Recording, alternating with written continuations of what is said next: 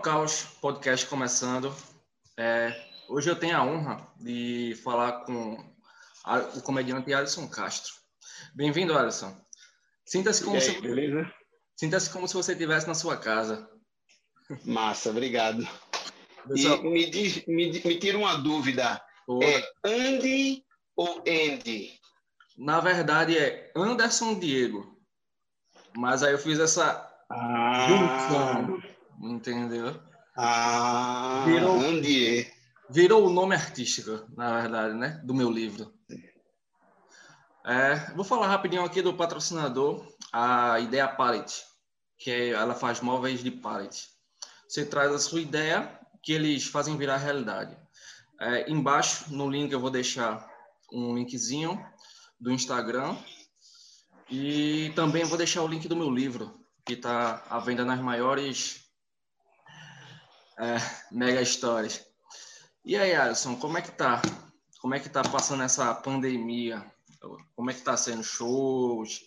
Cara, a, a pandemia, é, é, eu costumo dizer que eu tô, eu tô bem e mais ou menos ao mesmo tempo. Tá, tá bom, mas tá, tô bem. bom, não tá, mas tá bom, né? É, cara, é assim, diante do panorama de caos né? Eu me sinto extremamente privilegiado, assim, não, não falta comida na minha casa, moro num lugar bacana, tranquilo, tal, assim, mas fiquei sem trabalhar durante algum tempo, né? Porque tudo que eu faço junta gente, ou produzindo, ou, ou atuando como ator, comediante, seja lá o que for, tudo isso significa juntar pessoas. Isso. E, e é o que a gente não está podendo fazer, né? Quer dizer, não estava, agora está começando a poder fazer com, com, todas as restrições do mundo tal, mas está começando a rolar. Assim, não entrando em política, mas como aqui é, aqui é um bate-papo, uma conversa, não é meio hipocrisia, de, assim, no, no, seu caso, que precisa de um teatro, precisa ter gente, não poder uhum. ser, ser barrado de, de você trabalhar, enquanto agora que é véspera de eleição, você vê comícios, gente, milhares de pessoas sendo colocada junta, né? É, isso, isso eles fazem conforme a necessidade deles, né? Porque a gente, a gente toma todo o cuidado do mundo para fazer qualquer coisa que a gente vai fazer, que a gente está começando a fazer claro. agora. Então, nas casas que eu estou apresentando aqui em São Paulo, mesmo em Recife, que eu fiz show em Olinda agora há, umas duas semanas atrás, e, e a gente trabalhou com 60% da casa, com as mesas distantes umas das outras, ninguém pode levantar, sentar de máscara, enquanto está ali na mesa, pode ficar sem máscara e tal, e tem uma distância, um metro e meio mais ou menos entre as mesas, então não há esse risco de contágio imediato ali, mas para levantar tem que usar máscara e álcool em gel para entrar e temperatura e tal, essas coisas todas. Em todas as casas a gente está fazendo isso, né? Quem está produzindo. E, e, só que os políticos estão cagando para a gente, velho. Essa é a verdade. Eles estão cagando para todo mundo. Eles querem é, fazer o deles e se aproveitam também do fato da população precisar de grana e eles contratam pessoas para irem para as ruas e as pessoas vão porque precisam, né? mesmo com medo. E tem aquela outra ala absoluta, absurda, né? que não que simplesmente não acredita que está morrendo gente, que tira por menos, e, ou então que vai na fé, ah, não, é, é nossa Senhora vai me proteger, Jesus vai me proteger, sei lá, lá vai me proteger, a religião que foi. Isso. Tem a galera desses também. Tem a galera que toca o foda-se que vive perigosamente, que é a mesma galera que já não usava camisinha. É. Mas o recipiente está acostumado a viver assim perigosamente, né? Então, a, a gente vai pro jogo de Santa Cruz do Esporte, pô. Posso embora? É um negócio perigoso da porra.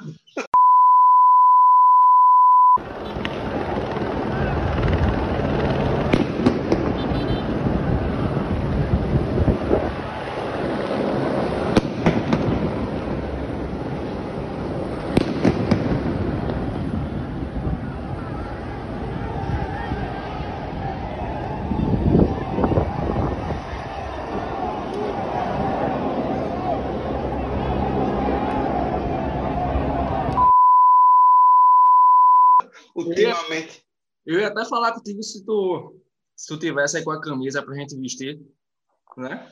Santa. Eu tenho várias. Eu sei que tu tem várias, mas eu esqueci de te pedir pra tu tá usando ela agora, né? Poxa, se quiser eu boto agora. Vai embora. Tem camisa. Tem estresse, não. Tem, cam... tem camisa à mão aqui, pô. Aqui, ó. Aqui atrás. Se eu mexer aqui, aparece uma camisa. Se eu mexer muito, aparece duas. Se eu mexer mais um pouco, aparece. É, tem muita. Tem muita aqui. Eu nem. Eu tô pegando aqui muito rapidamente tudo de uma vez. E ó, tem outras para lavar. Mas eu tenho essa aqui que eu gosto bastante, que é uma camisa que eu ganhei da PR Retro. Vendo? Essa daqui do, de 83, essa camisa retrô é muito bacana. Tenho aqui essa camisa, que eu acho que é de 2002 ou 2003, oficial também.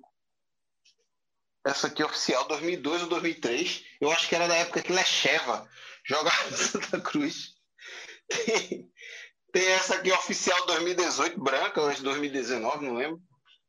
É, aí tem outras que meu pai me deu, assim, de, de, de torcida. Essa daqui da Veneno Coral, que é uma regata da Veneno Coral. Tem essa outra aqui que meu pai me deu também, Falsier, da, daquela que fica pendurada ali na, na grade do Bom Preço, do Arruda, sabe? Sei. Tá ligado? Pronto. Aí tem mais, tem mais essa daqui do da Garra Coral. Garra Coral. Tem mais essa daqui que eu gosto bastante, que é uma regata, essa regata coral que eu já gravei muito programa no Recife Paraleigos com ela. Essa eu gosto bastante. Essa daqui eu comprei na Rua do Hospício. Essa ela, ali... Se deixar essa daí, ela grava o programa sozinho, né? Ela grava o programa sozinho. E eu ainda tenho a camisa do time de futebol americano, Pirates lá, e tenho mais. E eu acho que ainda tenho mais uma, que eu não estou lembrando. Tem umas 10 camisas, mais ou menos. Vou botar essa outra aqui. Deixa eu botar. Tem problema. Pode, não precisa. É podcast, mas não sei se vai usar áudio, vou, vídeo também. Vou usar áudio e vídeo. Ah, mas tem problema não. Posso mostrar sem camisa. Não precisa fazer corte, não. Tá tranquilo. Aqui vai ser tudo Tô malhando. Oh. Tô malhando, tô perdendo o bucho. Em casa mesmo? Ah, tô em casa. Hoje tô, tô treinando. É, tô correndo. Voltei a correr, não voltei pra academia ainda não, mas tô Tô correndo, fazendo os abdominais aqui, fazendo mas vou voltar para academia mesmo. Muito Porque mal. no início da pandemia eu, eu, exagerei, assim, na... Todo mundo exagerou, né? É, mas eu, talvez eu tenha exagerado um, um pouco mais, assim, exagerei, exagerei na, na comida e na cerveja. E olha que eu nem, não era nem todo dia, mas no, nos finais de semana realmente estava dando uma carga muito grande, assim. E isso deu um eu... gás. Você está continuando com aquele teu programa de culinária? O meu programa de culinária é Rodrigo Wilbert de Coerrola, mas como os patrocinadores não autorizaram, Alisson Castro Doméstico. Esse programa eu estou fazendo, faço sempre. Faço ele no Instagram, né? Ele fica sempre as receitas no destaque do Instagram, mas ele está indo também para o YouTube. Então tem algumas receitas mais simples que vão continuar sendo feitas no Instagram e alguma quinzenalmente ele vai para o YouTube com uma receita é, diferente. E está entrando no ar mais um episódio do programa Rodrigo Hilbert de Cuerrola. Mas como os patrocinadores não autorizaram, Alisson Castro Doméstico. E no programa de hoje nós estamos aqui na Arena Gastronômica do Recife Antigo, aqui no foco do Carnaval de Recife porque agora, a partir de novembro, eu vou voltar com conteúdo no YouTube, sendo um vídeo de stand-up por semana, mais um conteúdo avulso no outro dia da semana. Então, segunda-feira, toda segunda-feira, vídeo novo de stand-up. Toda quinta-feira, é, dois programas que eu vou fazer que vão ficar se alternando. O Rodrigo Hilbert, que de culinária, e mais um outro programa muito interessante, que é o Retrato Cantado Retrato cantado. É, a, pessoa, a pessoa me conta uma história me conta uma história e eu transformo essa história em música. Uma história engraçada, interessante e tal. Eu gravei o piloto, ficou muito legal. Inclusive, o texto, a história, eu já estou contando no palco, no stand-up e tal. Também vai virar show de stand-up. Cada programa desse, porque a pessoa vai me contar e depois eu vou recontar no palco é, pelo mundo aí. Vai, vai ter a presença de Babu e, e Octávio? Só no Recife para Leigos, nos três últimos episódios que vão ao ar e a gente não está mais fazendo programa, a gente não faz mais. Por, por questão de, de diferença, diferença na agenda tal, era tava muito difícil da gente conseguir se juntar e, e dar uma sequência no programa, né? Aí isso que era muito difícil, assim, a gente conseguir ter criar uma frente que possibilitasse a gente ter o programa toda semana e uma isso barriga, né? É. E aí não rolou, a gente tem uma gaveta de programação. Hum. Mas, mas de qualquer forma, a gente está tá fazendo outras coisas juntos aí, criando juntos, de vez em quando fazendo show, e a gente se fala o tempo inteiro. O feeling gente... de vocês é muito, é muito massa no, no Não é? O elenco é muito massa. O elenco é muito massa porque Rogers e Babu, eles são muito talentosos. E, e quando eu criei o programa, eu, eu gravei quatro programas sozinho. Gravei, comecei a editar, joguei tudo fora. E disse: está errado. Não, não, vai, não é assim. Não é assim. Eu preciso ter pessoas para jogar. E encontrei neles é, características que, que facilitavam muito o jogo. Eles são muito bons de jogo, muito bons de jogar, jogar no sentido da interpretação mesmo, de fazer a coisa como se estivesse brincando, que era isso. O, programa, ele, só eu tinha um roteiro. Só eu tenho um roteiro. Eles eu, eu, tenho um, eu tinha um roteiro em tópicos.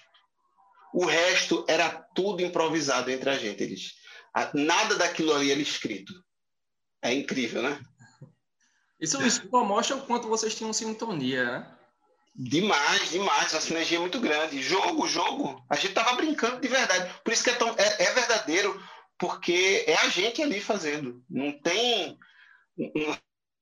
E, e isso, e isso é, é, uma grande coisa de, de programas. É, a gente vê muito, às vezes, gente muito boa, tipo, sei lá, Adnet, quando fazia as coisas dele na, na MTV, por exemplo, né? que ele agora na pandemia fez algo muito parecido com o que ele fazia na MTV, né? Um roteiro mais solto e ele nadava de braçada e foi fazer o talk show dele e era tudo muito roteirizado, muito produzido, muito isso né? amarra, amarra, amarra, sabe? E, e no humor é muito importante deixar essa brecha para que a coisa aconteça do jeito que ela tem que acontecer naturalmente, para que as pessoas joguem. E a gente fazia muito isso. Eu, eu, eu, pensei nisso quando eu chamei os dois, cada um na sua característica, cada um num personagem deles mesmos, que é, é muito interessante isso. assim. Aquilo ali realmente é parte deles dois. É uma persona, né? Mas, é, mas são eles ali. Roger realmente é meio abestalhado daquele jeito. e Babu realmente é muito desenrolado. Eita, ele era buliçoso. Ele era buliçoso. Ele era buliçoso. Tem gente que é tão buliçoso que fica na bimba, pegando na bimba assim, ó. A bimba mole e tá lá de boa, assistindo sessão da tarde. Aí fica lá. Não, não é afofando, não, é só bulina aqui assim, ó. Isso é coisa de criança. Criança faz muito isso, né? Com aquele pinho pegando aquela bilolinha. Relaxa. Relaxa. O buliçoso ah, também. também. Não fica nem dura. Não, só fica. Não, fica não. O prazer é isso. É só o artesanato. O prazer é do artesanato, sabe? Não é um prazer sexual. Ó, eu te pedi para colocar a camisa já para a gente mostrar nesse dessa realidade que a gente vive hoje da polarização que pode os dois diferentes, time diferente, partido diferente, ideologia, religião diferente, todo mundo pode conversar, né? Afinal, pois é, cara. somos irmãos, né? A gente pode conversar entre si. Mesmo que pois não, é. um não concorde com o outro, mas a gente chega num consenso. É, pois é. E eu, eu, eu lembro que quando a gente quando começou a fazer o Recife para Leigos, teve uma moça que, que veio assim e fez. Por que você só usa a camisa do Santa Cruz? Era para você usar uma camisa de Pernambuco. Aí eu disse assim, pô, mas você, ela disse, você está sendo intolerante. Eu disse, não, eu não estou sendo intolerante, eu estou sendo eu. Justo. Estou sendo eu. Eu poderia usar uma camisa de Pernambuco, não seria um problema. Mas por que você está se ofendendo porque eu estou com a camisa do meu time? O que isso muda para você? Sabe? Aí ela disse: É, tô vendo que você realmente. E eu falei numa boa mesmo, assim, de jeito que Tava escrito, inclusive. e aí foi escrito.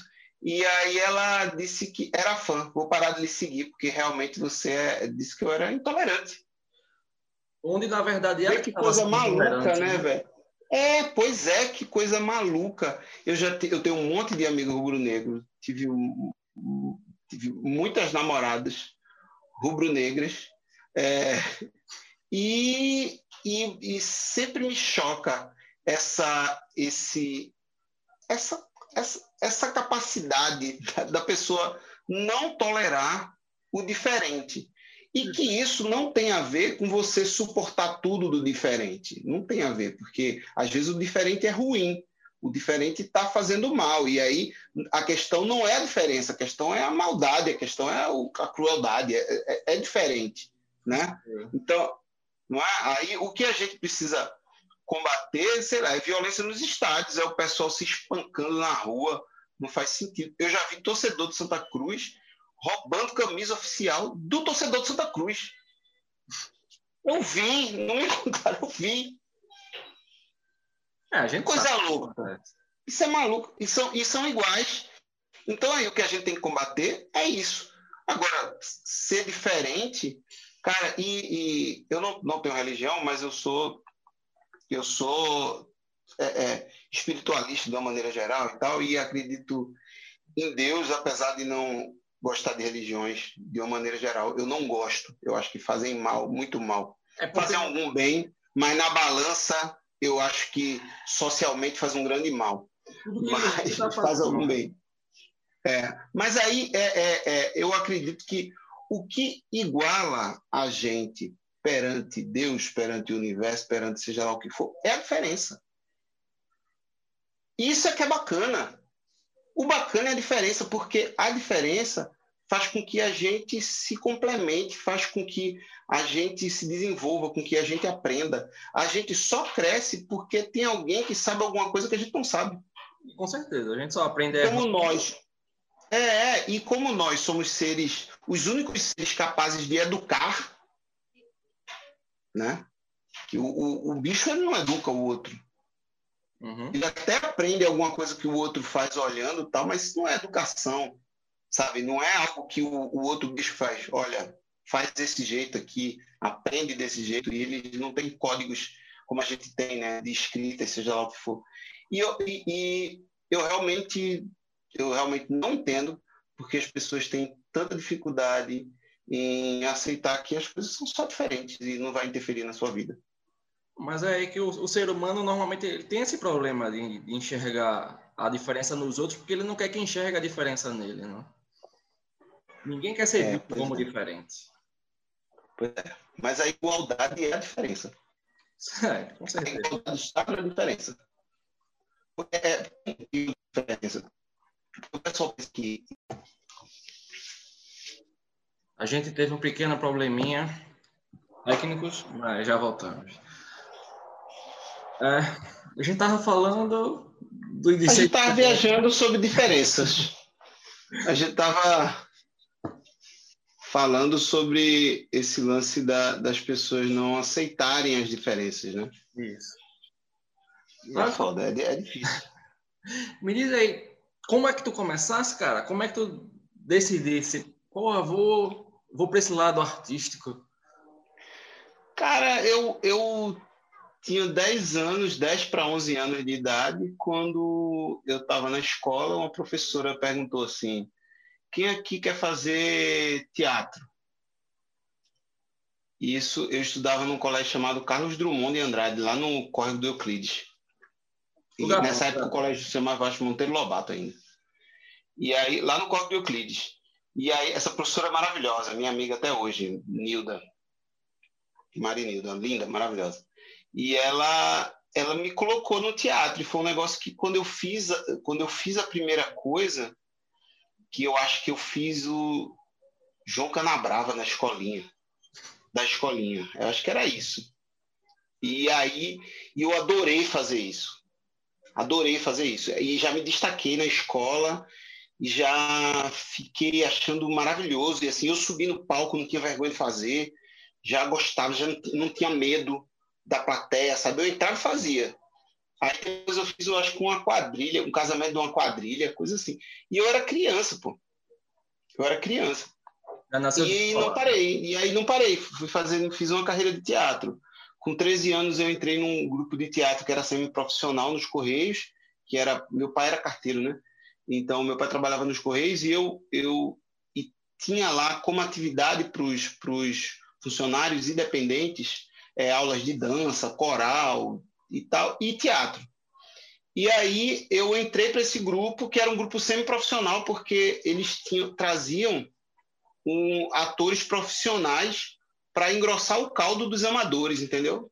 Isso era muito legal, porque as peças ganhavam mais dinâmica, ficava mais fácil de fazer e a gente se desenvolvia mais, né? Como e engraçado que eu entrei para esse grupo, eu passei, eu acho que um ano e pouco nesse grupo, indo para os ensaios sem fazer nada. Porque só tinha adulto e eu tinha 13 anos de idade. E ninguém deixava eu fazer nada.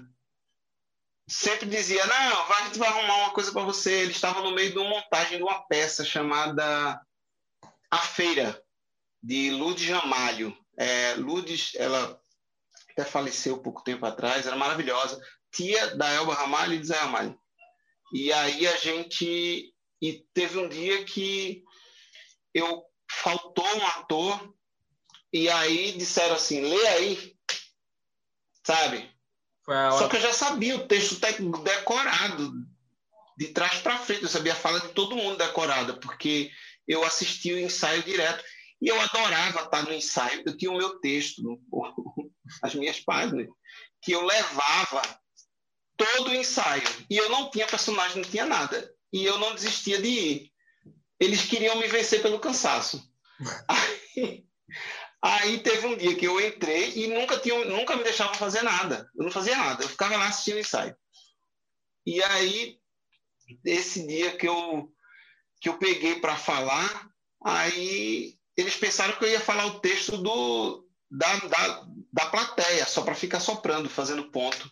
Aí eu levantei, fui para o palco e fiz. Aí quando eu abri a boca, todo mundo se olhou assim, eu, eu com os 13, 14 anos, pronto. E aí, na próxima montagem, eu já estava de frente no elenco, aí participei de algumas montagens lá, bem ponta de lança mesmo. Ganhei cachê nesse grupo. Oh, é? Depois, foi o meu primeiro cachê de teatro, foi nesse grupo aí. Meu primeiro dinheiro que eu ganhei da minha vida, assim, sem ser dinheiro dos meus pais, das minhas tias, carregando tijolo. foi foi essa grana de uma peça chamada chamada ai meu Deus não lembro mas era alguma coisa com lendas populares e tal. E aí de, uma de um festival de selos coisa assim. E aí eu, eu ganhei meu primeiro cachê 150 reais em 96 passei uma semana apresentando era muita grana 150 reais em 96 naquela época era era, pô, era, muita, era, era um dinheiro bom. Era, era mais que um salário mínimo e eu trabalhei uma semana. Quer dizer, eu, eu ensaiei dois meses, né? Mas, mas de apresentação foi uma semana, assim, eu ganhei 150 reais. felizão, só... felizão. Deixa eu só falar um negócio agora. Tu falasse que foi tua professora te incentivou, na verdade, né? Te chamou e te incentivou. É. É, eu tenho um, um pequeno, assim, não mágoa, na verdade, mas é uma questão de professores, porque eu tive professores no meu ensino médio que fizeram o contrário. Ao invés de levantar, foi aquele professor que abaixava o aluno.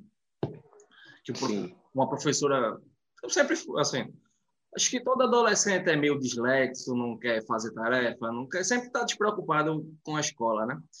Justamente uma professora me disse que eu nunca iria ter nada, né? que eu não teria futuro, que meu futuro seria arranjar uma coroa rica para poder ter algum futuro, entendeu? Também é um caminho. É um caminho, né?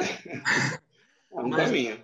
Eu sempre levei, sempre trouxe isso para mim, para justamente provar o contrário, né? Porque tem aqueles professores como o seu caso que levantou que isso é ser um professor. Acho que um professor é você incentivar o aluno, não jogar uma matéria em si ou ler um livro qualquer que seja para o aluno passar, que hoje a escola é feita para isso, na verdade, né? A Sim. escola é feita você estudar para fazer uma prova, tirar uma nota e passar. Mas não, no meu caso foi o contrário, né? A professora me colocou lá para baixo. E hoje, assim, eu tive alguns poréns que tranquei minha faculdade, mas pretendo voltar. Mas Sim. mesmo assim, escrevi meu livro, pretendo escrever outros e agora com esse projeto, né? Tentando dar início nesse projeto. Vai rolar. O negócio é fazer. É, é ela, essa professora Nilda, ela era professora de português. Ela foi minha professora da quinta série, que foi quando eu comecei a fazer teatro, da quinta até o terceiro ano, porque ela saiu da escola, foi para outra escola e eu fui para outra escola também, com, junto com ela, assim, coincidentemente. Não foi algo proposital, mas foi muito feliz. E a gente fez, a gente fez bastante coisa junto. Ela usava o teatro como uma ferramenta didática para ela dar aula de português. Isso me ajudou muito a, a, a, entender muita coisa, assim, a ler melhor. Eu já lia, na verdade, porque eu, eu, eu não ia ao teatro quando eu era criança. Meus pais não tinham acesso a isso, eu não, não tive acesso a isso. A gente não tinha grana para pagar ingresso, não tinha. Então, e não tinha cultura, o hábito de ir ao teatro, que é uma coisa séria no país até hoje. Né? Isso, eu estou falando de quase 30 anos atrás, né? Estou com 39 anos vai fazer quase 30 anos que, que eu faço isso. E eu conto, e eu conto esse período da escola como minha carreira. Mas é, mas é então, é. Mas o que, o que ela fez foi dar a oportunidade, assim, é, porque o incentivo parece que a pessoa está pegando pela mão e fazendo tal e nem todo mundo que estava lá ela deu ela deu a mesma oportunidade para todo mundo né mas nem é, é, mas só quem se profissionalizou fui eu. Outros também, tem Luciano, que depois eu encontrei na trajetória da vida aí na, na outra escola, que também se profissionalizou, hoje é comediante, fez temporada de teatro comigo aqui em, Recife muitos anos, fez aqui comigo em São Paulo ano passado. E, mas, assim, o grande lance da, da educação, da oportunidade, é você entender, oferecer muitas coisas diferentes, de áreas diferentes, e deixar que essa pessoa siga, sabe? Olhar, né? É, entender qual é a potencialidade, que são várias, que a gente tem várias potencialidades, mas é você. O, o, o fato de não desacreditar já é ajudar, porque você, você fazer você se entender, né? Entender qual é a sua. E na área da gente que é artista, é muito difícil a gente trocar essa chave da sociedade de que o que a gente faz não é algo importante, sabe? A sociedade acha isso, que o que a gente faz não tem valor, o que a gente faz não é importante, o que a gente faz é supérfluo. Uhum. E o que a gente faz é extremamente importante. E essa ficha só caiu para mim de uma maneira muito segura, muito firme, muito poderosa, quando eu já tinha, sei lá, mais de 25 anos. Quando essa ficha caiu para mim de uma maneira poderosa e que eu disse que nunca mais na minha vida eu ia fazer outra coisa, porque nessa trajetória eu terminei fazendo algumas outras coisas, momentaneamente saí da carreira artística. Eu trabalhei num consórcio, eu trabalhei, trabalhei, por último eu trabalhei numa fábrica em Santa Catarina. Minha filha nasceu em Joinville.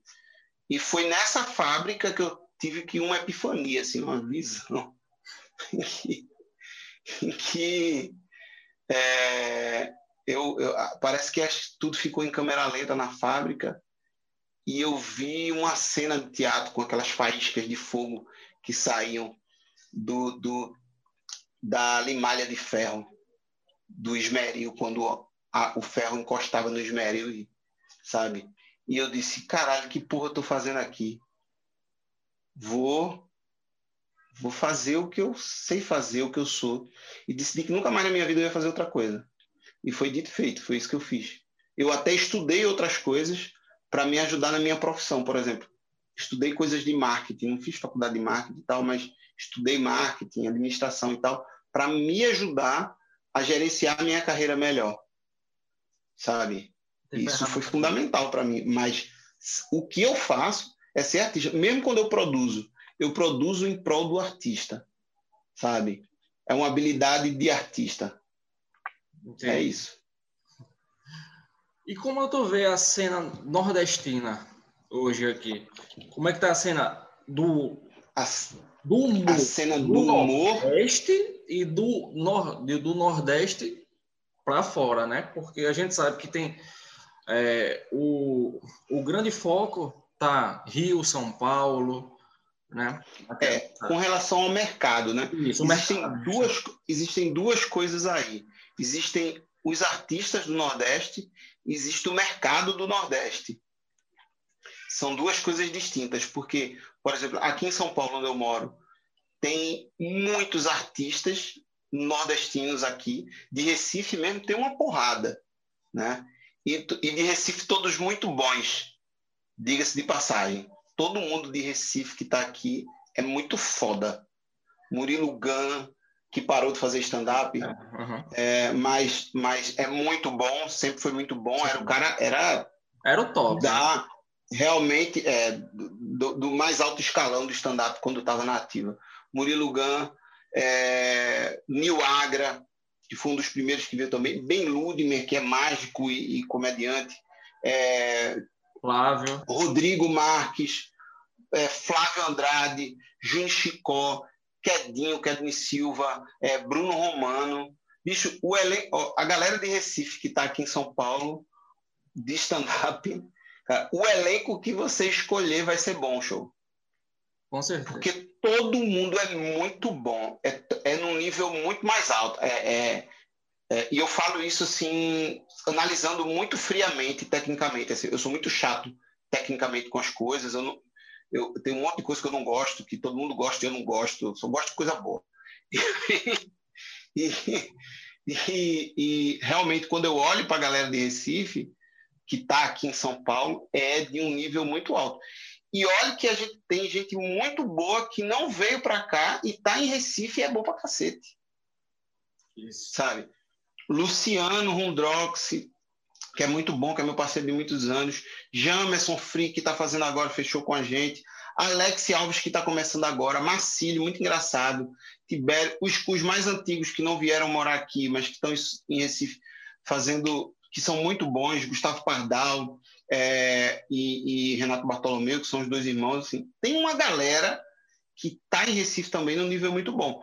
Mas quando a gente e a gente olhando para o Nordeste, né, tem muita gente boa espalhada aí, não nessa quantidade tão grande quanto o Recife. Recife realmente é um grande polo de stand-up do Brasil inteiro, na média, assim é, é muito grande quando a gente olha para todos os lugares. Recife tem tem mais gente conhecida do que Rio de Janeiro, por exemplo. Sabe? É, é muito grande, assim. E, e, e quando a gente olha para o resto do Nordeste, tem muito nordestino bacana. Porém, o mercado do Nordeste não é tão grande. O mercado em si é pequeno. Você tem poucas noites. Recife é, é o que tem o maior, o maior número de, de comediantes atuando no stand-up, especificamente. Né? É, e, e, maior número de noites acontecendo, de bares, de teatro, estão acontecendo. Mas a gente tem noites periódicas boas em João Pessoa, em Natal, no Ceará. No Ceará tem um lance diferente que é que é que é esse humor cearense de piada, de anedota que não é stand-up. Que aí é um mercado imenso, que é uma política pública, inclusive, né? que é pacote da CVC. Você compra é pacote da seleção, política de, de, de, de Estado.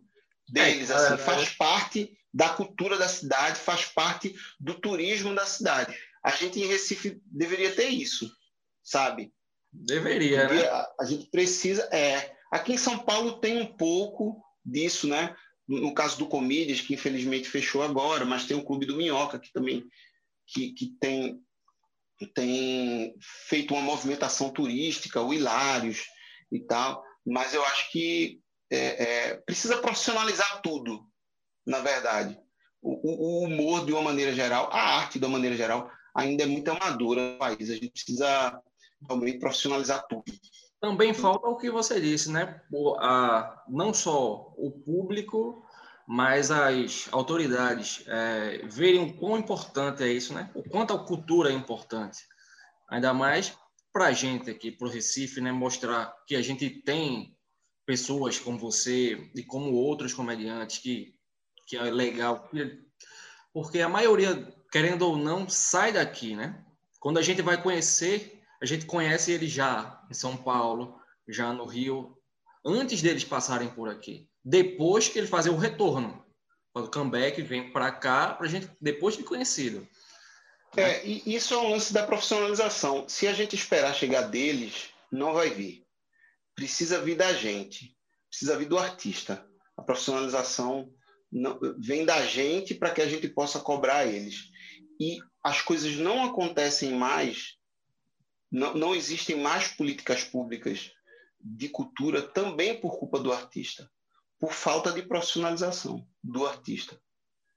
T também tem isso, sabe? É, é, é, um, é um assunto muito extenso, muito complexo, mas que eu, por exemplo, quando eu fazia só teatro, não fazia stand-up, e eu vendia coisas para a prefeitura, para o governo do estado e tal, eu tinha muitos problemas. E eu praticamente parei de trabalhar com essa galera. Hoje eu ainda faço quando é palestra, alguma coisa assim, mas é num outro nível totalmente diferente. Eu sou tratado de uma maneira totalmente diferente por trabalhar é, é, é, de uma maneira mais corporativa, sabe?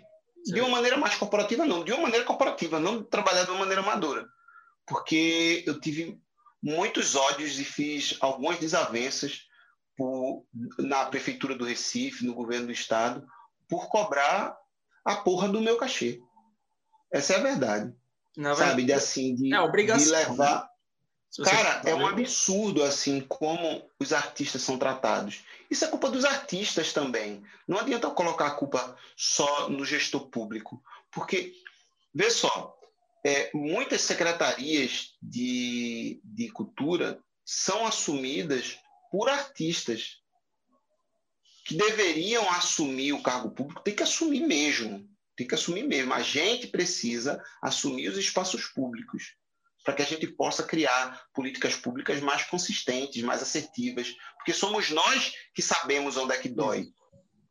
Pelo menos alguma parte. A gente tem clareza de alguma parte, mas a gente não tem clareza sobre um monte de coisa. Por exemplo, a artista não estuda marketing e depois fica reclamando que não tem público. Porra, você não se comunica com o público, como é que você quer ter plateia? Sabe? Isso, isso é questão de marketing, precisa estudar. Não adianta, não vai, não vai cair do céu. Não é culpa das pessoas. As pessoas não sabem da sua existência, por isso que não vão lá. Mas, por exemplo, eu, eu um dos últimos trabalhos que eu fiz para a prefeitura do Recife, isso muitos anos atrás, governo, acho que de João da Costa, João da Costa. É, eu tive que levar uma documentação quatro vezes, cinco vezes, a mesma documentação para fazer o pagamento. E os documentos eram ou extraviados, perdidos, ou perdiam a validade das, certidões e tinha que entregar de novo. Realmente muitos casos muito Quem né? fazia a ponte entre os artistas e a prefeitura era uma associação de classe de artistas, de produtores de teatro que defendia o interesse, o interesse do político e não da gente que era artista. Ficou, a gente teve uma reunião e ficaram pormenorizando isso. E essa reunião só aconteceu depois que eu escrevi uma carta que foi, foi publicada até para o Jamildo Melo, JC na época, tal, e deu uma confusão do cacete. e tal, porque eu publiquei essa carta aberta no, no Facebook. E isso deu uma grande confusão no sábado pela manhã. Na terça-feira marcaram uma reunião. Isso depois de oito meses da gente pelejando para receber a porra do dinheiro. E quando marcaram a reunião, o que vieram me dizer é que, ah, mas precisa entender porque são muitas coisas. Não, cara, não tem que entender nada, não. Eu fiz meu trabalho, entreguei o documento cinco vezes. Você quer que eu entenda o quê? E isso é culpa de quem? Isso é culpa das associações de classe, que ficam fazendo conchavo com esses filhos da puta de político, velho. É quando assim. eram para assumir, quando eram para assumir, para nos defender. E isso é uma das coisas que me fez sair da cidade e que me fez parar de fazer projeto cultural assim desse jeito, dessa maneira. Me fez parar, simplesmente parar. Eu disse só vou fazer coisa privada agora. E hoje eu faço meu teatro, minha minha meu show de, de humor de uma maneira totalmente independente, totalmente independente, sai tudo do meu bolso. E eu ganho mais dinheiro hoje do que eu ganhava antes. Sem ter o estresse, porque é humilhante. É humilhante você ficar cobrando um ano para receber algo que é seu e que é público. Que é seu e que é público. É de um absurdo imenso. E, e, e tem artista que aplaude isso. É um absurdo. E eu citei aqui o caso do, do da prefeitura do, do João da Costa, que foi um péssimo prefeito, inclusive, e é do PT, mas isso não é uma crítica direcionada diretamente ao PT. É ao PT também. Mas sabe, mas isso acontece no PSDB, isso acontece. A gente está com um, um, um, governo, por exemplo, agora, não é nem falar de política, eu estou falando diretamente só desse assunto, que está fazendo um desmantelo na cultura do país. Desmantelo, porque é de gente ignorante total sobre as coisas, não entende e não entende nem o quanto isso tem de valor comercial. E onde sabe o quanto isso gera grana? Tudo, ó, cada um real investido em cultura retorna um real e sessenta. É um investimento, é. não é um, um, gasto. A gente é autossustentável. Quando se bota um dinheiro na cultura, esse dinheiro se reverte em muita coisa. Quando eu faço um show de stand-up, meu, produzindo, produzido por mim, com dinheiro meu, eu gero uma, uma caralhada de imposto, porque eu pago imposto. Eu pago imposto no pé. Quando o Simpla me cobra, quando o Simpla me paga, eu pago imposto ali. O Simpla paga imposto também, sabe?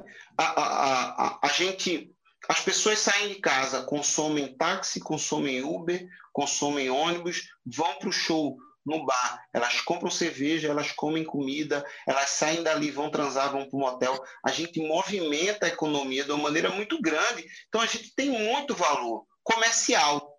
Fora sem o... falar do valor cognitivo de educação. De emprego direto e indireto, né, que isso gera, né? Tudo, porra, tudo, tudo. A gente movimenta muita coisa. É, é, a gente vê muito discurso de ah, esse dinheiro do carnaval podia virar creche podia virar hospital. O dinheiro do carnaval vira creche, vira hospital. Agora as pessoas falam isso por puro preconceito com a arte, ah. sabe? E com o lazer, e com a diversão, como se essas coisas fossem inferiores, como se a gente não precisasse disso. A gente precisa disso. A gente não nasceu para bater ponto e chegar de noite em casa, passar o dia inteiro se fudendo por uma coisa que não é não é é, é, não nos faz bem só para que a gente possa comer.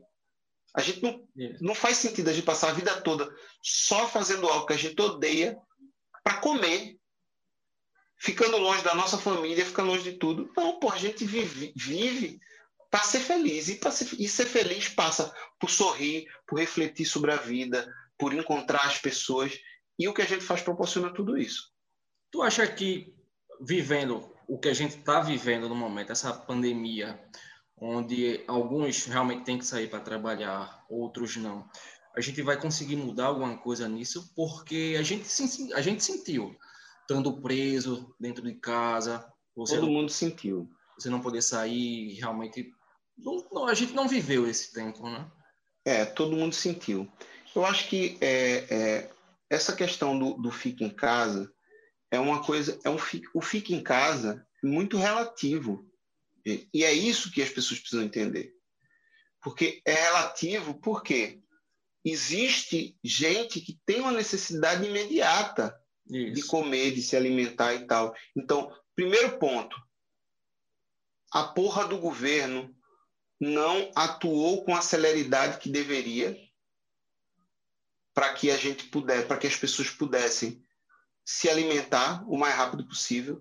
Os benefícios demoraram para sair, então e, e, e, realmente a gente poderia ter estar tá numa situação bem melhor se a gente tivesse atendido direito às pessoas, fechado tudo e depois voltado mais rapidamente com, com uma certa segurança, né? Mas as pessoas precisavam sair. Claro que tem gente que, quando a gente diz, diz disse ou diz fique em casa, é para quem pode ficar em casa.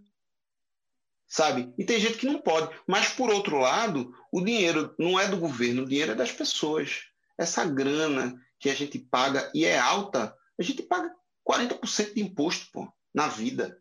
O pobre paga muito mais. A pessoa que é miserável, pessoa que é pobre, que ganha um salário mínimo, ganha dois, ganha três, ganha cinco salários mínimos. As pessoas pagam muito mais imposto do que os mais ricos. Muito mais. Muito. Porque a taxação é muito alta em cima de alimento, sabe? Isso. O consumo é muito caro para quem e, e não tem sobra. Então todo o dinheiro vai para pagar imposto, praticamente, sabe? É, é muito complexo. Eu acho que eu acho que a gente não vai sair melhor dessa. Eu acho que a gente só vai passar por essa. Mas mas a gente vai sair, algumas pessoas vão sair um pouquinho melhores, mas nós tivemos grandes retrocessos de ignorância, assim, de pessoas totalmente feitiçadas e que é fruto da falta de educação, falta de da ignorância mesmo, sabe? De, de muitas esferas. E a gente, isso pega o pobre de uma maneira, mas pega também muito de uma classe média muito boa, preconceituosa e ignorante mesmo, sabe? Não é só é, tem, tem, tá, tá, tá, tá muito esquisito. É. De, assim, como você está falando, realmente, tá muito esquisito essa questão da é, tanto a polarização quanto preconceito, tudo que a gente está vendo. Esse caso recente que a gente teve no Recife, eu não vou nem entrar em, em questão que você sabe da, da criança, mas nem você não consegue ver uma, uma questão positiva em a gente que, que a gente tem mais, mais quatro anos desse desse como é o nome? Dessa gestão dessa gestão no caso. É temos mais dois anos dois anos, dois anos e dois meses. E quantos dias e quantas horas? Tá contando aí dois anos dois meses e oito dias. É... e nove dias você acha que ainda volta ou quando acabar, quando acabar a gente vai virar a chave, virar a cabeça? Tem alguém que possa entrar nesse, nesse lugar para tentar melhorar? Eu acho, eu acho que o grande problema nosso é a personificação. Isso é muito ruim. Isso é muito ruim. É, é... Eu, eu, tem um, um grande problema com para mim diretamente assim eu, eu tenho muito medo de me fanatizar por qualquer coisa sabe? Por olhar uma ideologia e, e que isso isso me segue. Uma fé cega né? Como sabe? Que isso me segue.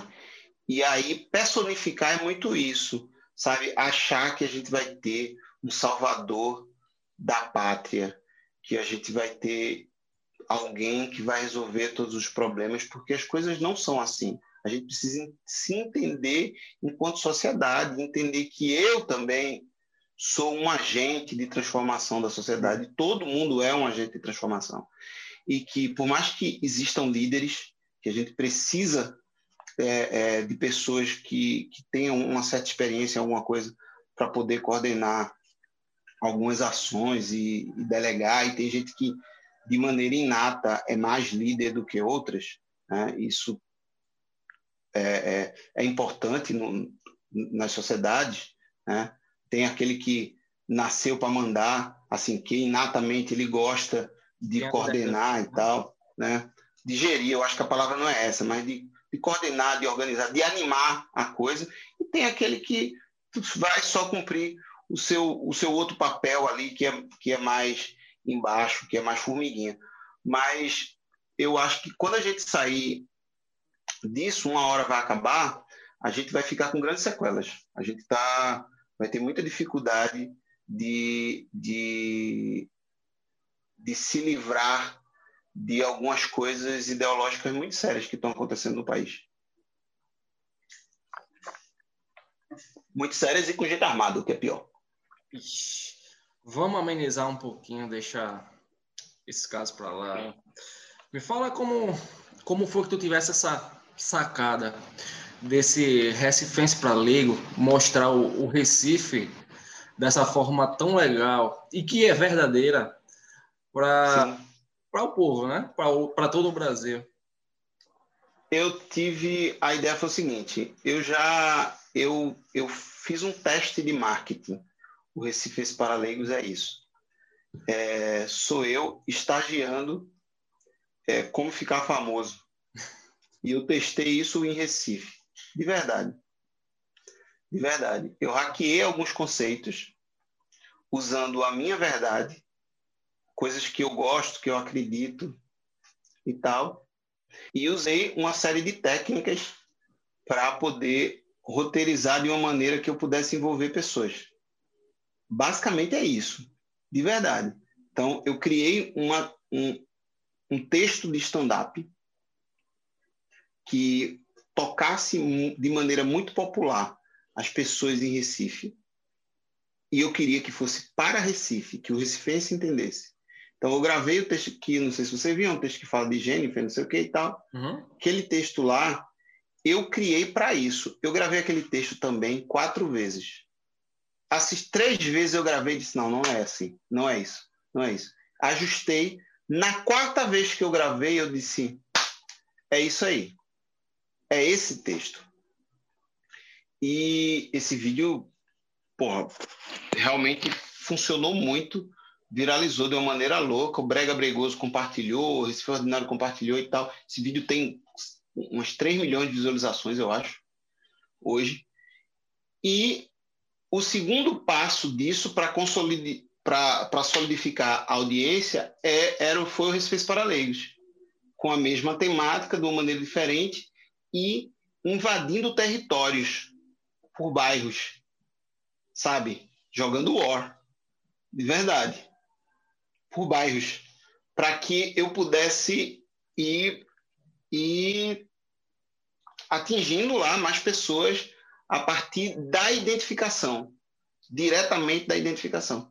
E funcionou muito, tanto que é, é, eu estreiei meu solo em Recife para 900 pessoas. Eu vendi 200 ingressos em 15 minutos. Marketing puro. Dentro da minha verdade. É tudo que eu adoro fazer. Só que de uma maneira organizada, estratégica. Entendeu? Entendi. Foi isso. Nunca houve. Foi assim que eu queria. Nunca houve nenhum barrista não que não gostou de ver da forma que foi falado o bairro dele. Cara, não, não teve. Todo mundo gosta, assim. Todo mundo gosta. Porque uma coisa também que eu, que eu coloquei no Recife para Leigos é que eu não ia falar mal dos lugares. Por mais que eu mostrasse é, prazeres, mostrasse é, o Janga, falasse de água fria tal, eu ia exaltar as qualidades daquele lugar. E tem muito e as pessoas gostam dos lugares onde elas moram. Sabe? Elas elas por mais que elas não gostem de algumas coisas, do barulho do vizinho, sei lá, de alguma coisa que aconteça lá, mas ela tem um valor afetivo nos lugares, na leiteria lá em Água Fria para comer uma coalhada, sabe? E eu escolhi mostrar essa coisa bacana, sabe? E, e não fiz para inferiorizar os lugares, eu fiz para exaltar os lugares, sabe? E eu acho que isso faz toda a diferença. Então não apareceu não. Já apareceu gente de fora dizendo que que eu estava querendo, sei lá, humilhando os sotaques de fora e tal, não sei o quê, e não tava, foi só nóia do cara. Só tava falando do meu. E normalmente é o contrário, né? Que a gente vê que é o, que o, o sulista, o, o, eles realmente pesam no, quando tem um sotaque diferente, como o da gente. É. Não sei se tu conhece uma, uma menina no Instagram, é Ademara. Ela conheço, conheço. A, a, personagem dela, a sudestina, falando do nordestino, mostrando aquele nordestino da novela, né? Da seita. É, Senhora do Destino. Isso. Eu tenho, eu tenho um texto falando sobre isso, que eu falo, parece que tá falando de Senhora do Destino. Justamente. Ele... Pode falar. Eu, eu acho, eu acho um, uma das coisas ruins da internet e da globalização é essa pasteurização das falas, das expressões, sabe? De eu, eu realmente acho estranho, por exemplo, falar mano em Recife. É uma coisa muito recente isso. Aqui não é mano, é meu pirraia. É meu pirraia. Sabe, eu realmente acho estranho, porque o bacana é ser diferente, porra. O é. bacana é você aprender uma expressão que, que um falar de um jeito, o outro falar de outro, tal. isso você, todo mundo começa a falar do mesmo jeito, todo mundo usando a mesma roupa, todo mundo sabe. Sabe festa de, de playboy de classe média? Que tá todo mundo com o mesmo branco. cabelo, com o mesmo óculos, com o mesmo. Hã? Festa do branco. Todo mundo branco. É. É, todo mundo branco, todo mundo. Sabe Farinha Limers, aqui da, da, da Farinha Lima, aqui em São Paulo? Todo mundo igual, todo mundo com a mesma roupa, todo mundo com o mesmo cabelo, todo mundo com a mesma barba, todo... isso é muito esquisito, pô. É. Isso, isso não é legal para ninguém. Todo mundo pensando a mesma coisa, sem divergir. Isso é um absurdo. Isso volta porque a gente estava conversando antes da diferença, né? Sempre volta. É, pô, a diferença é enriquecedora, pô. A diferença é enriquecedora. E, e, e, e é muito legal, assim, você... A gente é muito múltiplo em si. Aí, é aí ainda tem mais isso. A gente é múltiplo dentro da gente mesmo. A gente é muita coisa dentro da gente. A gente pode fazer muitas coisas. A gente não pode, não precisa ser só uma coisa. Isso. Só de um jeito. Só de... E a merda das redes sociais também é essa, sabe? Essa porra desse algoritmo que só mostra a mesma coisa para você, querendo transformar todo mundo numa coisa só. Isso é muito ruim. Isso é muito ruim. Você, você quer ver? Que me dá, sabe que me dá muita, dá muita raiva, da raiva. Quando eu vejo a galera pegando um funk, um funk lá, sei lá, show das poderosas e fazendo uma versão piano jazz. Porque aí fica sabe? Você tá com uma taça de vinho né? aqui, aí fica, agora sim, e publicam essas, essas bostas, eu acho uma bosta. Aí publicam, e eu adoro jazz, eu adoro jazz, adoro blues e tal, sou músico também, gosto das coisas, mas eu acho brega, é tão brega isso, sabe? Que é coisa dessa classe média aí que, que, que não sabe de nada, não sabe de nada, nem gosta de música direito, não sabe o que é música, não sabe o que é arte, não, não entende as coisas, não entende as coisas. Aí fica dando valor pelo que parece refinado, pelo que parece. E o maracatu, que é um negócio super popular, é, é do caralho. O brega é do caralho. O cavalo marinho, que, que de dentro das canas, é do caralho. E o jazz é do caralho. E você pode escutar um dia uma coisa e outro dia você escutar outra. E você em si você enriquece. E se você quiser misturar, misture, mas misture na boa. Misture na boa, não misture com frescura, não. Para ser diferente, para ser o fodão, para mostrar para as pessoas que você é muito fino, muito requintado. Que frescura. É, até me perdi agora. É... O funk é do caralho, o funk é massa. Não, tudo, tudo, tudo, tudo é válido. Né? Tudo né? é bom, tudo é bom, tudo é bom desde que seja verdadeiro, cara. É a sua essência, a sua verdade. O Brega de Recife é um negócio que, que, que saiu da essência das pessoas a partir do que elas tinham, tiveram acesso. Que isso tem a ver com o Brega que tocava na rádio, numa rádio, e a música americana que tocava na outra rádio. Isso. E a galera zapeando, escutando a música que o pai escutava, junto com a música que está tocando agora, e começou a fazer suas coisas, e isso foi evoluindo naturalmente, saído do povo. Isso não tem menos valor. Então. Isso tem um valor muito grande, muito grande, cultural. Pra, pra, inclusive para a gente entender o povo. O bom é quando sai naturalmente, né? Quando não é uma, uma coisa montada, forjada para fazer um sucesso. É, cara, não, e, e, também não é um problema. Pode, pode, você pode fazer. Você pode fazer um negócio só para ganhar dinheiro. Qual o problema de ganhar dinheiro? Eu, eu acho. Eu, como artista, eu, me, eu, eu, eu fico muito mais feliz quando tem alguém fazendo uma música meia-boca, enchendo o cu de dinheiro alguém que foi pobre, ralou e está enchendo o cu de dinheiro fazendo uma música meia boca, do que eu ver uma peça de teatro super elaborada, super cheia de conceitos e tal, que eu acho massa. Mas não tem ninguém na plateia. Tá falando sozinho, pô. Tá conversando sozinho, tá morrendo de fome. Conversando sozinho e morrendo de fome. Isso para mim é coisa de doido. Para mim, o cara que está lotando a plateia, tá se comunicando com um monte de gente, está fazendo muito melhor, está valendo muito mais do que quem está conversando sozinho. E as pessoas precisam parar de conversar sozinho, pô. Precisa parar de conversar para o espelho. Estava conversando com o Rogers até uma vez aí, a gente estava conversando sobre isso, de, de, de que, como muitos artistas têm a dificuldade de, de. Às vezes pega um assunto que tem a ver com um engajamento político muito forte e fala de uma, lutas muito sérias contra racismo, contra, contra, contra sexismo, contra misoginia, xenofobia, seja lá o que for. Assuntos muito importantes, pô. Assunto muito importante. Muito, muito importante. Mas fazem uma montagem só para o circuito Sesc. Que tá lá a galera de classe média, igual a ele, que é de classe média, falando e não está olhando para o povo, porra. Essas pessoas não são o povo. Não está falando com quem deveria estar tá falando. Não está né? conversando com quem deveria conversar. Está conversando com seus iguais. Está olhando para o espelho. Isso é masturbação egóica, porra. Tá, tá olhando para o espelho e batendo punheta para si próprio. É isso. Da sua bolha, né? Da sua zona de conforto, lógico. Né?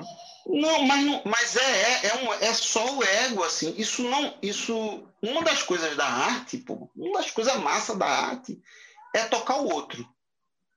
É tocar o outro. É mexer no outro. É, é causar alguma transformação no outro. Alguma reflexão no outro.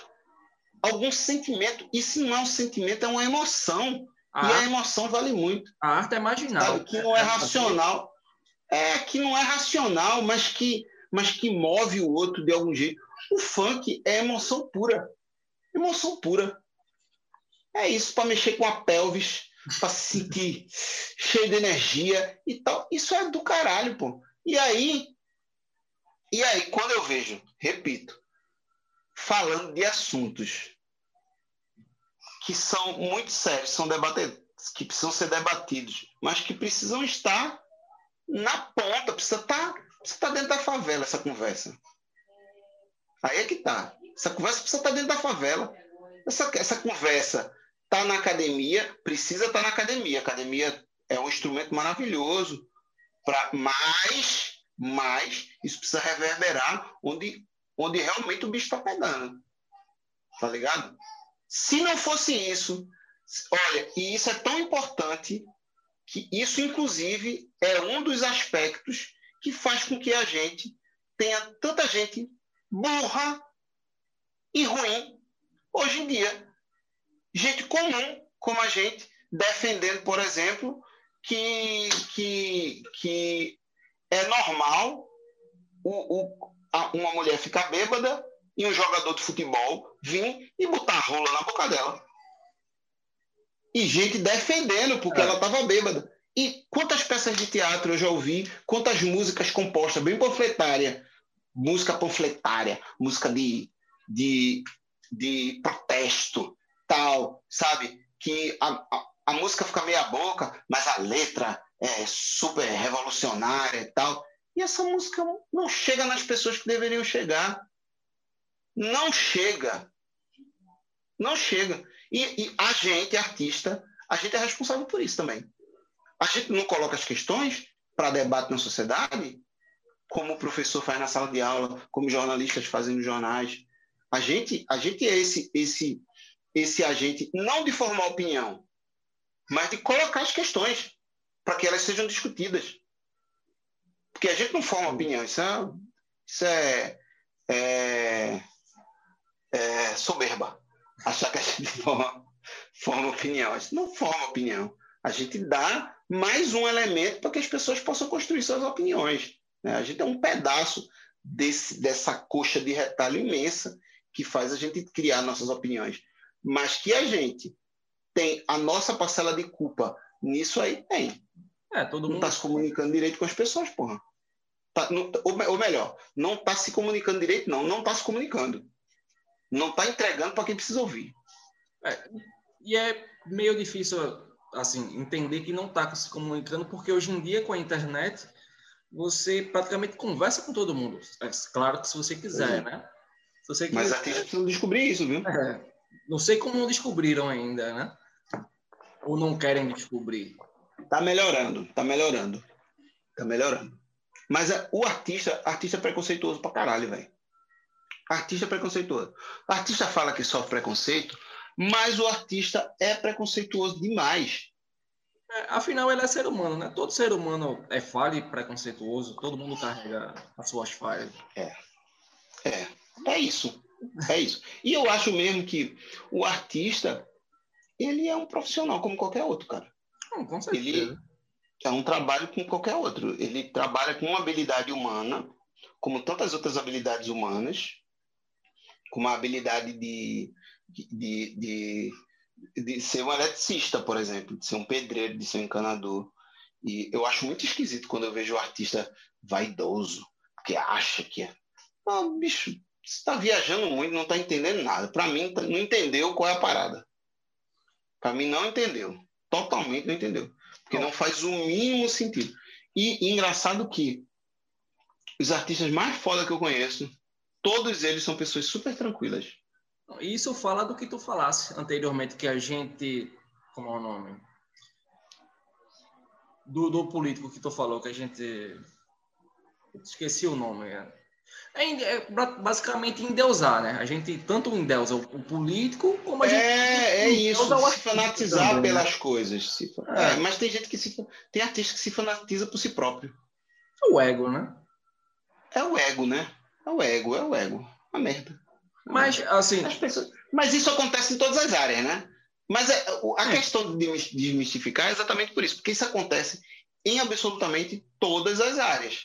É o, é o, é o militar que dá carteirada, é o político que dá carteirada, é a galera do judiciário que é uma porra, que, dá, que se sentem deuses. Bicho, já fiz evento só de juízes, é uma nojeira.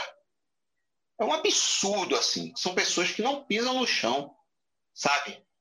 É, um absurdo. E você, e você fica pensando como é que a gente está entregue a essas pessoas. E na verdade a gente está pagando para eles servirem para a gente, mas parece ser o contrário, né? Que a gente serve para eles. Não, não, não, não, não, não. É o sistema, é um sistema de privilégio funcionando, só isso. Só isso. É... Cara, foi muito massa. Muito massa conversar contigo. Fala mais, é, diz qual é o teu Instagram, a peça ah, que tu tá fazendo. Bora lá. Tu, o que eu tô fazendo agora é o seguinte, eu semana passada tomei a decisão de parar de produzir coisas e só me produzir. Eu produzi bastante evento corporativo, né? É, desde que vim morar aqui em São Paulo, inclusive isso me ajudou bastante a me sustentar, pagar pensão de filho, comer, comprar roupa, essas paradas, sobreviver de produção de evento e, e, tudo com arte, envolvendo arte, né? Porque eu levava humor para eventos corporativos em forma de palestra, mestre cerimônias e tal, e, e ajudando as empresas a desenvolver roteiros para seus eventos, com arte, colocando arte nessas coisas. E eu parei. Semana passada eu saí, eu, eu produzi, produzo, produzia Murilo Gun, que também é comediante, palestrante foda tal, amigo nosso de Recife também. E eu saí disso e agora eu voltei a ser só artista. E agora a única pessoa que eu estou produzindo sou eu mesmo. Não ah, vou fazer certo. outra coisa agora. Estou é, fazendo uma virada, outra, mais uma virada profissional grande.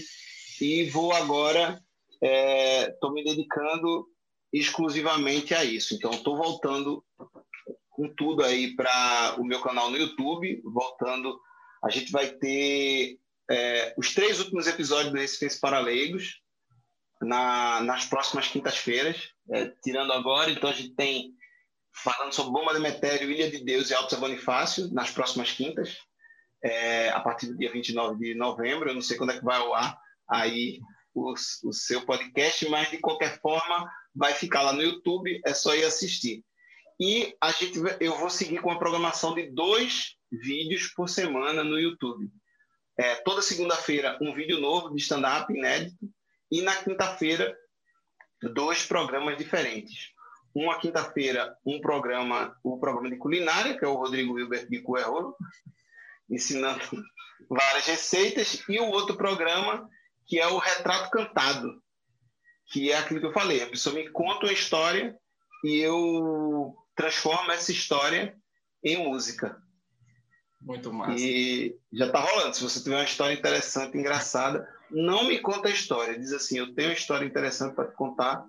E aí a gente vai marcar um Zoom para eu poder gravar essa história. Depois eu sento, componho aqui ou no piano ou no violão. Piano eu estou aprendendo ainda, mas já estou começando a tocar direitinho.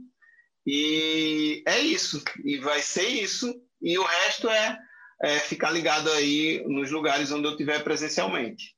Muito bom. É, aqui em São Paulo ou viajando. Eu, eu, eu, vou ficar fazendo show aqui em São Paulo é, novembro, dezembro. Em janeiro eu vou fazer uma turnê pelo Nordeste. Vou fazer shows em Recife, Serra Talhada, João Pessoa, Maceió, Salvador, Natal. Vou passar um mês fora, quase circulando, fazendo show quase que diariamente, show solo. Vou aguardar. Um show novo, inclusive. Vou aguardar esse show aqui para a gente se encontrar e tomar uma cerveja junto. Porra, vamos lá, que mais vai estar tá aqui. Ah, fala, vai tá aqui. fala aí pro pessoal qual é o teu Instagram. O teu Alisson Castro. O, o, o, meu Instagram, YouTube, Facebook é o Alisson Castro. O, né? Tem em Recife é O. É porque eu moro aqui em São Paulo, aqui tem que falar O. O. Alisson Castro. Mas é O Alisson Castro, Alisson com I e dois S. Massa. Eu vou botar o link na descrição também. Para o pessoal poder. Beleza, bota aí. E, e, e, procurando no YouTube, se é colocar lá no YouTube. Alisson Castro, se colocar no Google, Alisson Castro me aparece. E aparece também um outro Alisson Castro, que se escreve com Y, e que é um cantor gospel, que era namorado de Débora Seco. Interessante. É isso aí. É. Mas o meu é com I e dois S. Se colocar lá.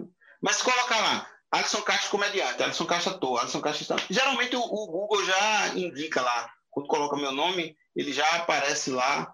Esse fez Paralego, já aparece vídeo, já aparece coisa de stand-up. A demonstração de Se escrever meu nome direitinho. Demonstração de sucesso é isso, né? Quando você começa a escrever o nome, o Google já indica direto, né?